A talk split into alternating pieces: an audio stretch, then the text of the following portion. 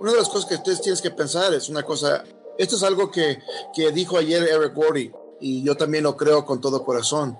Es este que hay veces que gente, y yo creo que la mayoría de ustedes no han llegado al próximo rango porque piensan que no pueden o no le han dado el empeño correcto para ellos. No es porque no puedan, es porque no le han hecho lo que adecuado para lograr llegar y ustedes lo saben. Pero si ustedes realmente quisieran llegar allí al próximo rango, ustedes pueden llegar al próximo rango cada uno como líder.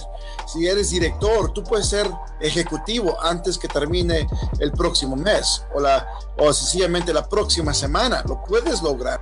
La única cosa que está parando a ti en este momento es no querer hacerlo, no querer levantarte, no ir a prospectar.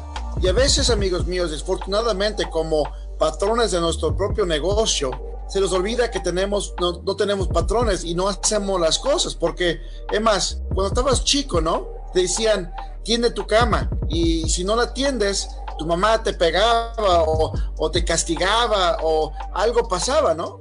Entonces tenías consecuencias del trabajo. Saca la basura, no la sacabas, te iba mal. Haz esto y te decían, hazlo y si no lo haces, pasaba algo, ¿sí? Había consecuencias por cada cosa que hacías. Si no estudiabas, fallabas en el examen, ¿sí? Entonces había consecuencias por cada cosa que hacías. Y aquí, como ahora, trabajas para ti mismo, no hay consecuencias para nada. Además, si tú dices, no quiero trabajar, órale, pues ahí te sientas, ¿no? No vas a hacer nada. Entonces tenemos que ponernos consecuencias cada uno de nosotros sobre el trabajo que estamos haciendo.